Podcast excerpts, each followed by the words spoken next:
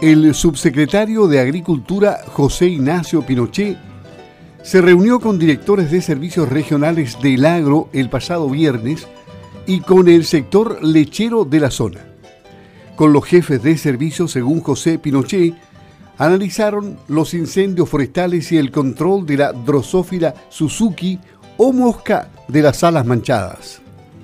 Una muy buena reunión donde repasamos varios temas, incendios forestales, la, plaga de la Drosophila Suzuki, que con la ministra Mary Undurraga eh, queremos que sea uno de los focos de acción eh, importantes de este año, nos preocupa mucho.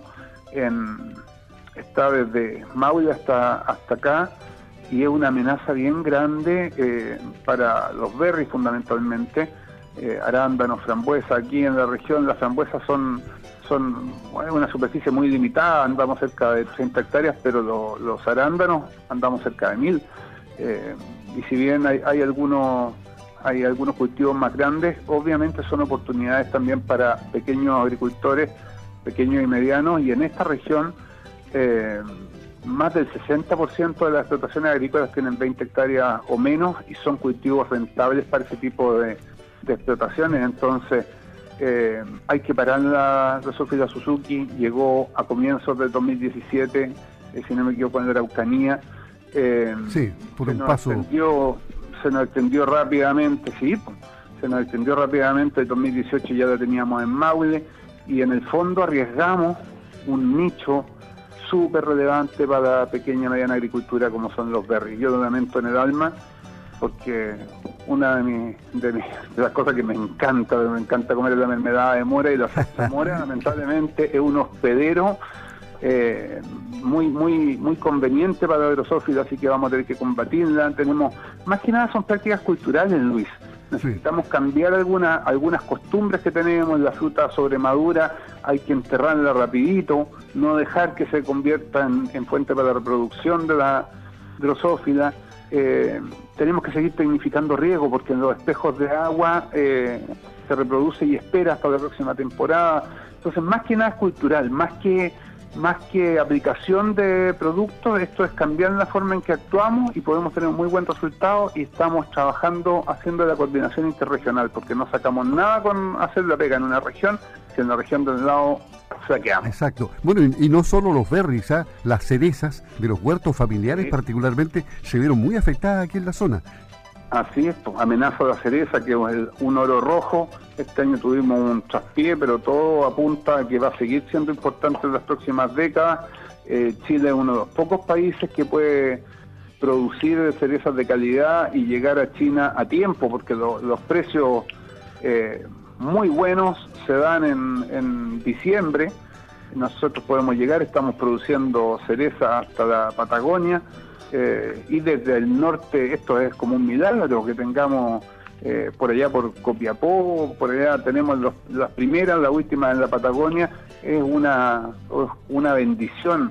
Eh, este terreno que tantas veces nos hace sufrir, los terremotos, los volcanes, tenemos tantas cosas que nos complican en este territorio difícil, pero tiene, tiene tiene también bendiciones que tenemos que ser sabios eh, y aprovechar porque es, una forma en que realmente estamos cambiando la calidad de vida de nuestra gente del campo y le estamos dando razones para eh, que, lo, que, la gente mayor se quede en el campo y que los jóvenes quieran volver. Que, porque hoy día usted puede hacer agricultura hasta sin tierra, Luis, pero no puede hacer agricultura sin agua y sin gente. Efectivamente. Ahora, ¿hay algún pronóstico? ¿Qué, le dicen los jefes de servicio? Eh, ¿Existe alguna posibilidad de erradicar la drosófila Suzuki o, no hay proyecciones que valgan aquí?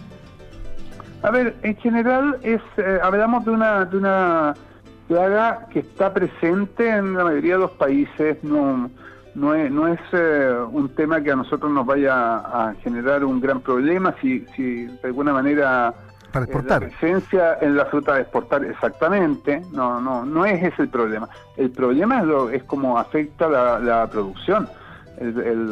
entonces, eh, lo que a mí me dicen es que podemos hacerla retroceder, que podemos tenerla controlada, eh, que hay una amenaza muy fuerte de que se multiplique aún más porque las lluvias de verano en el Maule, en Ñuble, que antes eran eh, escasísimas van a ser cada vez más comunes.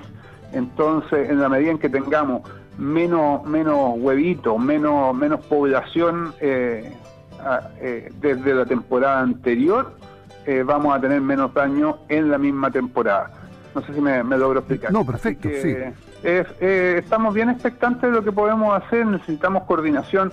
El INIA está haciendo una pega fantástica en Maule, en un liceo en un liceo agrícola de la Sociedad Nacional de Agricultura se instaló un, todas las capacidades para, para buscar los enemigos naturales de la drosófila. Estamos bastante avanzados, yo creo que vamos a tener este año o el próximo ya resultados para, para generar nuestras propias formas de control biológico que nos ayuden y mientras tanto el esfuerzo entonces son más que nada son las trampas y cambiar nuestras costumbres, nuestra forma cultural, sobre todo en, en como decíamos, en, en, estos ambientes que son tan propicios, los berries, las moras, eh, frambuesas y bueno, y evitar que llegue cierto a cultivos que son tan importantes hoy día como, como la cereza. Sí, claro, si, si los más vulnerables son los, los huertos familiares, porque los, las grandes plantaciones que se dedican a la exportación, eh, ellos hacen una buena pega también, ahí se protegen bastante bien y las pérdidas han tenido los chicos, porque fueron sorprendidos por esta drosófila Suzuki que realmente echa a perder la fruta que la deja muy, muy, muy... Nos llamaba gente por teléfono, en fin, que perdían toda su, su, huerto muchas veces. Sí, pero, pero Luis, aquí hay cosas que podemos hacer todo. Aquí yo aprendí, yo soy abogado nomás, aprendí a hacer las trampas con una, una botella eh, de, bebida de dos litros, se le hacen perforaciones, se pinta rojo, negro, amarillo, se le pone una, una una mezcla de vinagre de manzana que no es caro, eh, un poquito de vino tinto y una cucharadita de azúcar y usted tiene ahí una, una fórmula casera que ayuda mucho, una trampa que, atrae y, ayuda también a, los, agricultores a, estar monitoreando y saber cuándo tiene mayor presencia. Eh, eso mismo le, indica eh, la urgencia de no dejar, insisto, aquí lo principal es no dejar fruta sobremadura en la planta, no dejarla, eh, eh, la, fruta que cae en el lugar, hacer buena limpieza y, la fruta sobremadura enterrarla. Ahí hay un tema que, que, a usted también le preocupa y al Ministerio, la feria libre en tu casa. El Ministerio ha hecho un trabajo en este sentido coordinándose con la Asociación de Ferias Libres, la ASOF. entiendo que se ha generado un listado de feriantes desde Arica a Magallanes para permitir el reparto a domicilio cuando las personas por confinamiento de cuarentena no pueden ir a comprar a las ferias, o se hace complicado. En Osorno, en Frutillar, en Portomont, ¿hay feriantes disponibles también, parece? Hemos hecho una pega bien bonita eh, desde el ministerio, el, entonces el ministro Walker, que estuvo con nosotros hasta diciembre, yo creo que puso el foco prioritario del ministerio en los agricultores pequeños y medianos creo, por lo menos yo no recuerdo eh, que eso haya sido tan potente anteriormente. La ministra Mary Undurraga es experta en desarrollo rural y obviamente ella eh, empuja en el mismo sentido. Nosotros tomamos de la mano a, los feriantes de, Chile eh, el año pasado cuando recién partió la, emergencia sanitaria en marzo.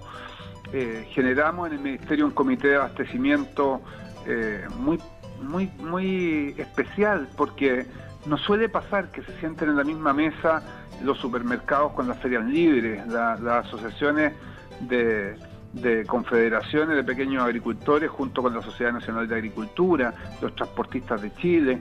Esa, instancia ha sido sumamente rica para trabajar en conjunto y hemos logrado que la agricultura no, no pare de funcionar en ninguno de sus aspectos. Eso tiene varias, varias eh, cosas positivas. La agricultura alimenta a nuestro país tanto proporcionándonos alimentos, frutas, verduras, pero también nos alimenta cuando logramos exportar nuestros productos y la gente recibe precios buenos, eh, ingresos importantes eh, y mantenemos a la agricultura viva. Entonces, eh, dentro de ese esfuerzo, yo le digo que en el último año he ido a todas las regiones del país y he visitado ferias en todas las regiones del país.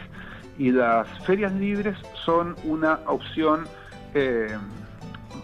bastante más segura que las alternativas eh, respecto al, virus, porque son al aire libre, porque se ha logrado un buen comportamiento de, los feriantes. Eh, tenemos eh, productos de calidad, productos frescos, los mejores precios. Por lo tanto, para nosotros ha sido una prioridad que las ferias sigan funcionando.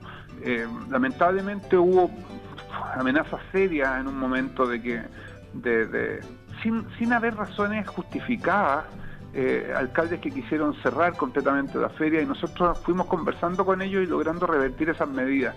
Hemos hecho una campaña también con el Ministerio de Salud haciendo tomas de PCR en diferentes ferias, centros mayoristas y fíjese Luis que siempre, siempre la positividad de la presencia del virus en la feria, en los mercados mayoristas, es muy inferior a la positividad de la misma comuna en que se emplaza, de la región y del país en el mismo momento, lo que demuestra que son ambientes, eh, eh, digamos, favorables, son, son menos riesgosos que aquello que se da en ambientes cerrados.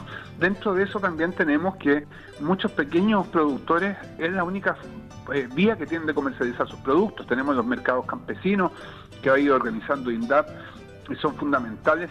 Y las, medias, las mismas ferias libres a nosotros nos han pedido apoyarnos en generar opciones para cuando estamos en cuarentena, cuando es más difícil, la gente hoy día está limitada, un permiso en la semana, un permiso el fin de semana, generar opciones para el reparto a domicilio.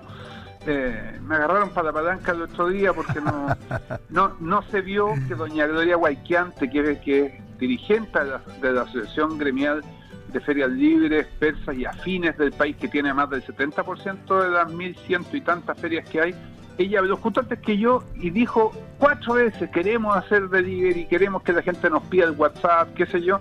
Y después yo dije, oiga, en todas las ferias libres de Chile hay delivery si usted va y le pide el WhatsApp al, al casero. Y la verdad es que son los mismos feriantes los que nos están pidiendo, ellos han visto una oportunidad eh, ellos se están capacitando, ahí hemos ido trabajando juntos, están recibiendo capacitación de, la empresa Facebook eh, con WhatsApp, herramientas.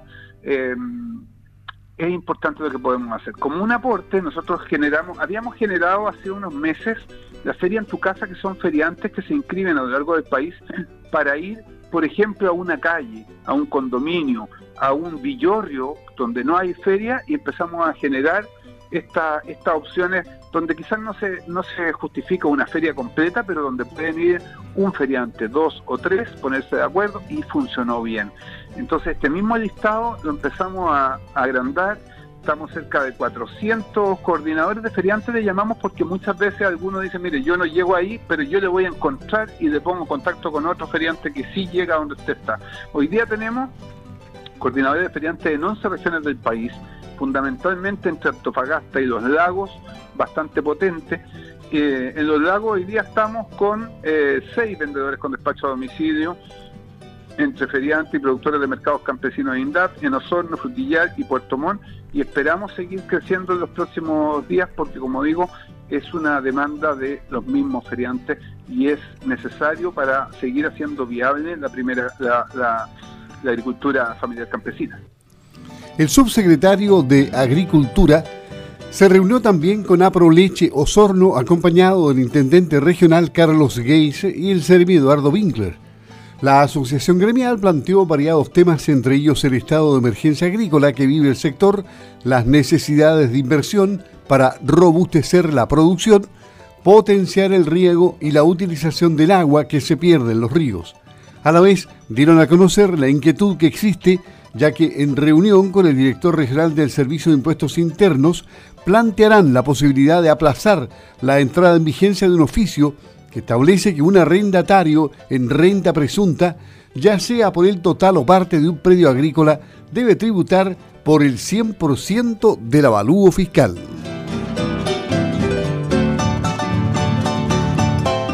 El Internet satelital que llega donde otros no llegan.